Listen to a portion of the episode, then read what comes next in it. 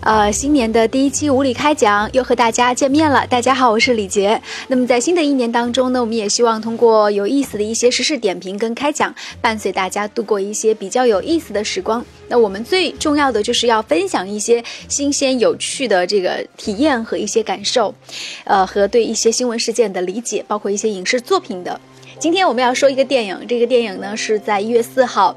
那这是一部很多神探夏洛特之谜期待已久的一个日子，因为夏洛特终于回来了。近五年的时间，从应该说从二零一零年到现在啊，神探夏洛克是。我个人来说是最最喜欢的一部英国电视剧，没有之一。甚至因为《神探夏洛克》，一度我还重新捧起了书，然后学了一段时间的英文，因为我期待同期生能够更好理解其中的对白。甚至很多地方像精彩的片段，像这个卷福他破译这个飞机的这个航班呐等等，都会看上好多遍。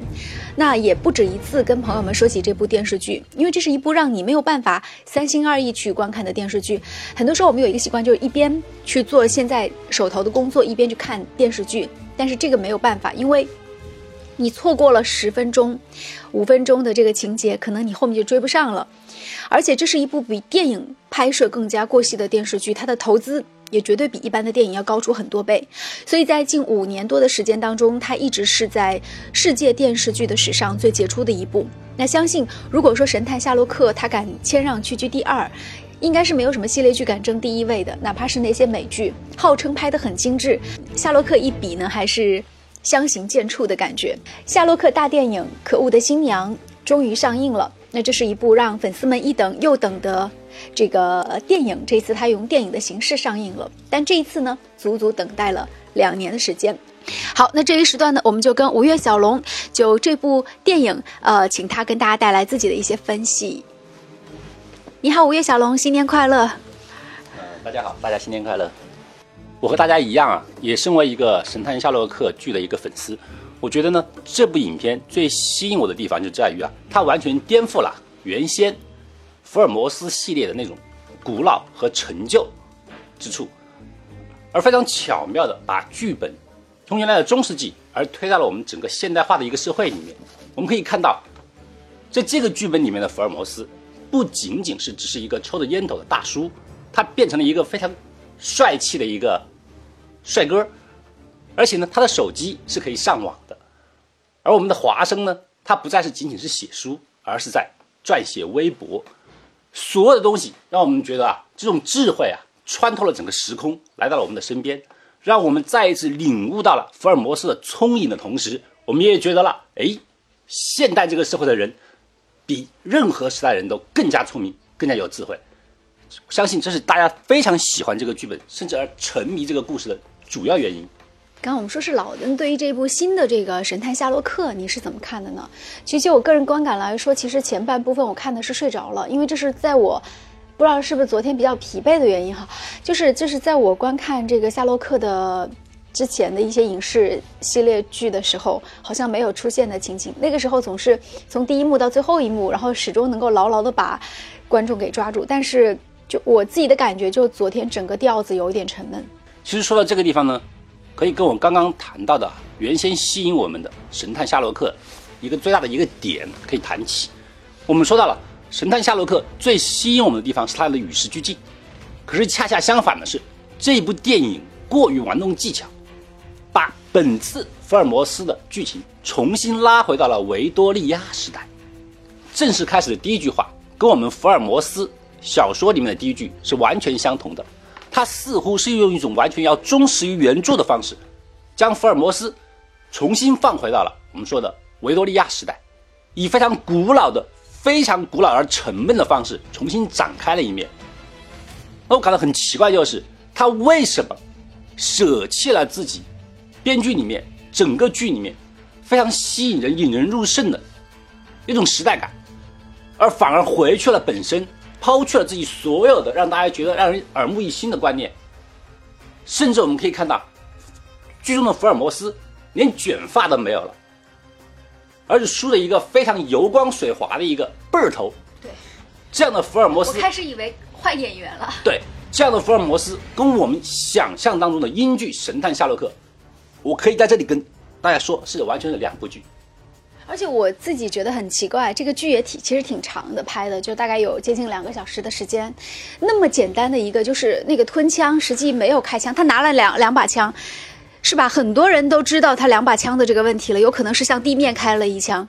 我觉得很多人都猜得到，为什么福尔摩斯要破案破了近两个小时才能知道故事的结局是什么？但是在以前的这个神神探夏洛克当中，他解决问题是很快的。我觉得习惯这种极致的夏洛克之后，去再去习惯一个这样的一个维多利亚时代的，然后要破案破这么长时间的，还经常被这些事情弄昏头脑头脑的夏洛克，好像就没有现代的夏洛克那么聪聪明了这样的感觉。我们刚刚说到了，我们看神探夏洛克的时候，我们是被人类的智慧。所沉迷，所着迷。对。可是我们看到这部电影里面，整部电影里面最聪明、最有智慧的人，这部电影里面表现的是谁？如果你走进电影院，你会神奇的发现，在这个影片没有开始之前，它首先是一部纪录片。他告诉大家我为什么要拍这部片子，然后在影片结束之后，他又用了长达接近二十分钟的时间，又是一部纪录片。他说我又为什么要拍这部片子？而前和后所有的纪录片里面，唯一的主角就是编剧，而这个编剧很意外的是谁？是在我们说《神探夏洛克》里面一直饰演夏洛克的哥哥，就是另外一个福尔摩斯。我也是第一次知道，原来他竟然是所有剧本的一个编剧。而看完这整个前后的纪录片以后，整个证据部分的魅力已经全部被抵消掉了。我感觉到这部影片。似乎是编剧为了一个自我炫耀出来一个广告剧，他在不停的告诉大家我有多么聪明，我为什么要编这个剧。而在所有的采访里面，无论是在剧本里面、影片当中多么牛逼的影角色，无论是福尔摩斯也好，华生也好，还是我们无比厉害的莫迪亚克教授也好，他们都一脸谦虚的。一脸非常悲切的表情，对着我们的编剧导演说：“您真聪明啊，这样的剧本您编得出来啊？”对对对，关键是所有人在接受采访的时候，这些主创接受这个采访的时候，所有人都会在说最难忘的这个场景。他其实并没有说这个维多利亚时代这部剧当中场景，而都是回忆起其实由这位编剧他编剧的这个很多这个画面，所以他并没有提到这个原版的这个福尔摩斯的这个作者他。在他的这个系列剧当中，为他们营造的这种角色和形象，或者是画面，他完全已经将柯南道尔这个人已经代替了，好像说整个福尔摩斯是他的原著一样。然后在所有人的追捧，我们这位编剧很安然理得，他脸上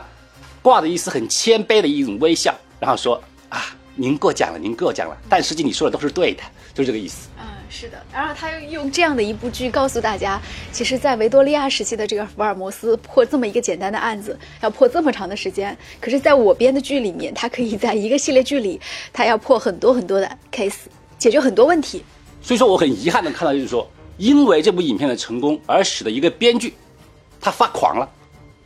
他对于自我的那种崇拜，崇拜已经超越了所有人，已经凌驾到了柯南道尔之上。所以他必须用一部影片，用两个小时的时间来表扬自己，而所有的演员不停的他拍马屁，而他安然的接受了。我觉得这部影片最大的失败之处是这样，而由此我们也看到了，每一个人，无论你是多么聪明的人，我在这里可以跟大家说的就是说，《神探夏洛克》是我非常敬佩的一部剧剧作。当我知道这个人是整个《神探夏洛克》一个编剧，我也很崇拜他，崇拜他。但是我也看到了。无论什么人，无论是一个多么杰出的人，在荣誉的面前，他必定会迷失自我。可以说，用一句话可以解开的谜语：我们要不停的颠来倒去，颠来倒去，然后还有采取了时光穿梭的模式，要穿梭到维多利亚时间，然后忽然诶，从梦境里面又醒了。实际上我不在维多利亚，我在飞机里面，是我在梦里面，就怎么都想不通，一个人拿两把枪，为什么那个枪响了，人却没有死？我在梦境里面醒过来以后，福尔摩斯说：“啊，我醒过来了。”然后他又告诉自己，实际上我没有醒过来，我要再醒一次。他盗用了那个《盗墓空间》里面的一层一层的那种梦境，在梦境里面，福尔摩斯穿越到维多利亚时代，要去解决一个一百二十多年以前的案件。实际上，他把一个很简单的东西啊，融入到太多的元素，把它故意的复杂化。甚至我们可以看到，卷福，我们说夏洛克的一个扮演者，他的聪颖。还有他的霸气，在整部影片里面，他实际上说了一句真话：“在最后的采访里面，当别人提问到他的时候，我们说那个很很洋洋得意的编导在问他的时候，哎，你觉得这部影片对你有什么感觉啊？他提出这个话，他的回答我觉得很有意思。他说啊，我最开始看到这部影片的那个创意的时候，我觉得有点惊讶。他说，哎，怎么惊讶呀？他说，你，怎么是维多利亚时代呀？那肯定要进入到一个什么时光倒流的一个情况了吧？他说，然后他又想了一下。他说：“将维多利亚时代，将时光倒流，然后再将圣诞节的气氛融合在一起，我觉得好奇怪啊！的确，这是一部非常奇怪、非常应景而又非常炫耀的一个影片。它就是我们的导演、我们的编剧对自己的一个广告，无时无刻的提醒大家：我好聪明的，请大家崇拜我吧。”就这部剧来说的话，我觉得可能也是某种奠定他地位的，或者是推高他地位的一个很重要的一个剧作。对于一个人来说，对于一个渴望成功的人来说，其实这部剧还是挺重要的。我觉得尽管它有它沉闷的地方，但是还是没有改变这个剧的所有的这个制作人员一贯的这种制作的水准，或者说制作的这种方式。因为有的时候人们走进电影院去看某个剧的时候，像夏洛克、像卷福和这个华生这两个人物，其实他已经成为很多人心目当中的。就这些年的一个特别好的一个陪伴了，所以无论他们演出什么样的效果，我觉得大家都是很期待的。尤其这是第一次在大屏幕上的一个展现，